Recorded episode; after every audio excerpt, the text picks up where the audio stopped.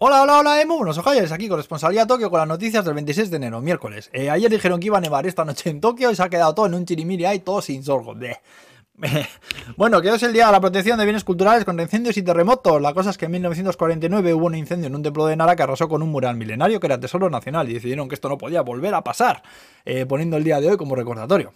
En fin, al el ministro de Salud que pidió a la gente joven que aunque se contagien del virus que no vayan al hospital, a no ser que tengan síntomas graves. Por gente joven el señor ministro considera que menores de 40 años, ¿no sabes el tío asqueroso? Cabrón.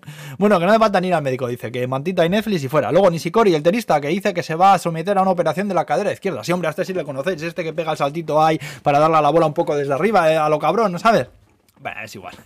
Tema Final Tarades Fantasy. En Tochiki, un chaval de 17 años le pidió a un fulano de 28 que dejase de fumar en el tren. Y este reaccionó de mala manera propinándole una paliza ahí mismo en el vagón. El chaval que era estudiante estaba con cuatro compañeros que intentaron ayudarle, pero no hubo manera. Y al llegar a la siguiente estación, el malnacido este siguió golpeándole ya en el andén y salió huyendo en otro tren. El pobre chaval tiene la cara destrozada con una fractura en la mejilla derecha. La buena noticia es que detuvieron al hijo de mil perras este después. Y aunque el, rato, el dato triste es que el resto de pasajeros del tren no movieron ni un puto dedo para ayudar al chaval. Y ya surgido el debate. ¿Tú te meterías en una de estas? Yo me vi una vez en una parecida también en un tren aquí. En esa ocasión me levanté para intentar separarles, pero no fui el único y la cosa salió bien. Pero bien, podía haberme ido de allí calentito a casa también, ¿eh? No sabes. En fin, que no seré yo quien juzgue a nadie.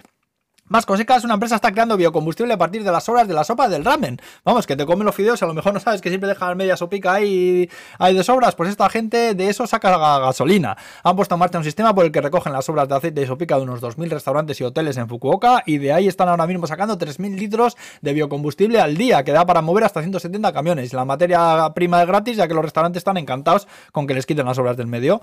Y luego, para acabar, que sepáis que Zipo se ha juntado con el estudio Ghibli han sacado una línea de mecheros con diseños de las películas, que son más que ni sé, desde Totoro pasando por, por Corroso, La Bruja Kiki, yo estoy por fumar para comprarme uno de Chihiro, que esa película me tiene loquísimo. Por cierto, que hay un rumor que dice que Haku el dragón en realidad es el hermano de Chihiro que murió para salvarla y se convirtió en un río.